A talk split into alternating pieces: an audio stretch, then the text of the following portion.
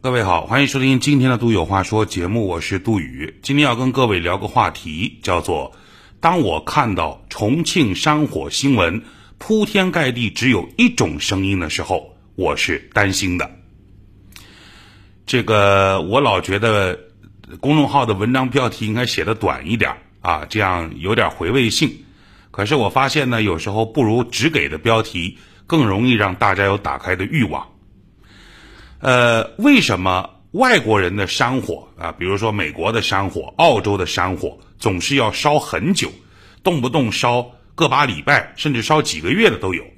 而我们国家的山火总是能在极短的时间内被扑灭的这个问题，我在二零二零年的时候写过一篇文章，叫做《凉山的山火》，有兴趣的公众号的文章里面有这篇文章的链接，大家可以点了去看。今天我想说的是重庆的山火。当年我们在学新闻传播学的时候，老师就跟我们反复的说，新闻就是要讲清楚四个 W 和一个 H 啊，W 就是 What、When 什么的，呃，已经不太记得了啊，什么何时、何地、何人、何事，然后一个 How 就是呃，一个 H 是 How 为什么，怎么样啊？大概就是四个 H 呃 W 一个 H。而新闻最重要的就是真实性，啊，这个但凡看过点新闻的这个教科书的都知道。我们那时候甚至还有门课叫新闻摄影啊，专门教你怎么样拍新闻照片。现在都已经忘光了啊。重庆的山火，如果作为一个媒体，其实有很多的角度、很多的人物和很多可以写的内容，比如群众自发报名成为救火志愿者。比如多地消防官兵对于重庆的驰援，比如骑摩托车送物资上山的骑手，比如这个山火扑灭之后群众的夹道欢送，比如这个各行各业的人都在支援啊，呃，做开饭店的提供免费盒饭，呃，各种各样的商家提供他们力所能及的物资，就是免费送上这个呃山上给救援队伍提供。这些内容都是对的，这些内容也都很感人，这些内容也都可以写，啊，可是问题在于哪儿呢？在于重庆的山火救援不仅仅只有这些，呃，比如说西南大学有个教授叫 Francisco，呃，他在朋友圈看到了，就是当地有有部门呐，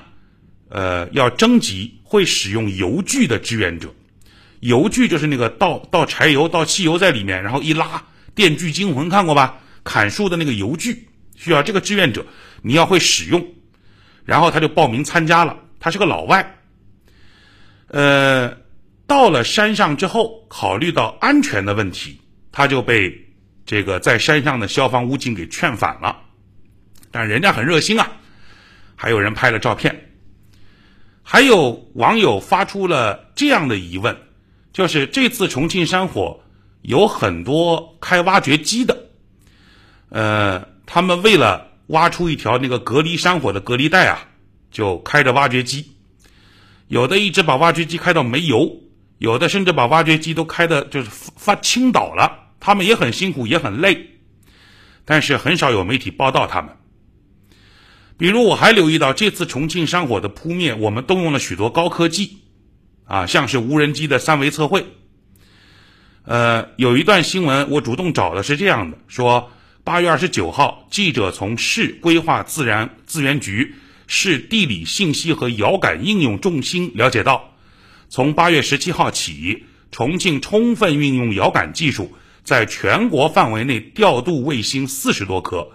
全方位获取火场的地理数据，制作三维地形图。七百二十度全景图、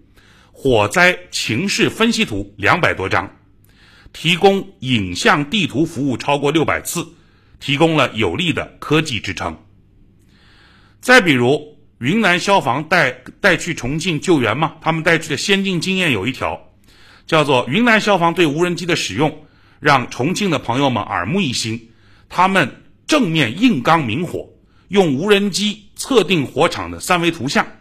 然后按照方位的重要性，结合气象预报、风向变化挖隔离带，一举将山火分割歼灭。原先很多人只在农村的宅基地测量当中看到无人机测定的三维呃图像的做法，没想到在扑灭山火的过程当中也能发挥巨大的作用。就这些内容，可能如果我不说，各位可能你都不知道啊，或者知道人不多。所以我警惕的发现，重庆这个山火救援的新闻报道啊，开始出现了一个趋势。什么趋势呢？就是以短视频的标准来反向要求新闻。这个话怎么理解呢？短视频的标准，你想你刷抖音，短视频的标准是什么？是要有画面，要有音乐，要有情绪的传递。所以，我们看到重庆山火的媒体报道，大概清一色的全部都是什么呢？消防官兵抛家舍业，精疲力尽，不眠不休，出生入死；人民群众纷纷报名，万众一心，毁家纾难，所有人汇聚成一股民族力量，最美逆行。有画面了吧？再配上那个音乐啊，甚至当这样的情绪。渲染到顶端的时候，连这种渲染情绪的新闻也出现了内卷。比如说，这个重庆的新闻媒体报道的山火图片当中，由央视公布的十张图片，其中有八张是由 AI。合成就人工智能合成的